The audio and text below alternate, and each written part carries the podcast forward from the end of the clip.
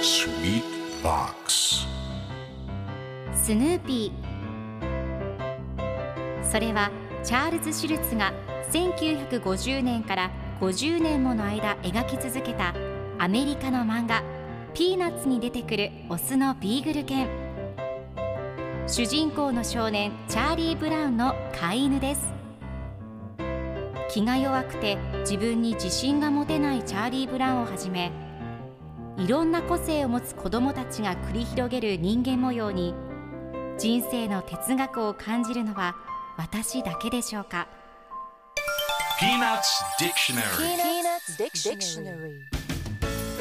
Peanuts Dictionary このコーナーではスヌーピーを愛してやまない私高木マーガレットが物語に出てくる英語の名台詞の中から心に響くフレーズをピックアップこれを聞けばポジティブに頑張れるそんな奥の深い名言を分かりやすく翻訳していきます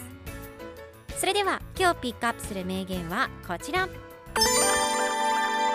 I probably ignore you and put the blanket over my head I probably ignore you and put the blanket over my head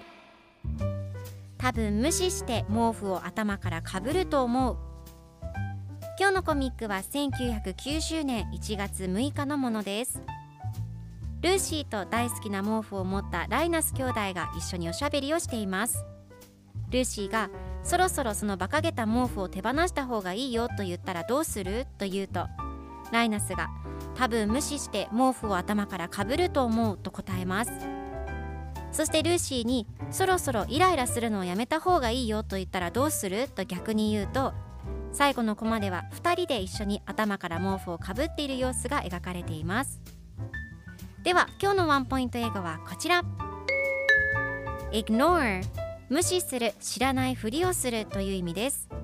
今回のコミックでは I probably ignore you and put the blanket over my head と出てくるので多分無視して毛布を頭からかぶると思うという意味になります。では ignore の例文2つ紹介するとまず1つ目。彼女は私のアドバイスを無視した She ignored my advice 2つ目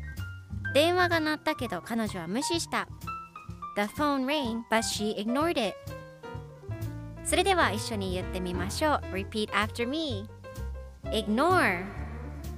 Ignore Good job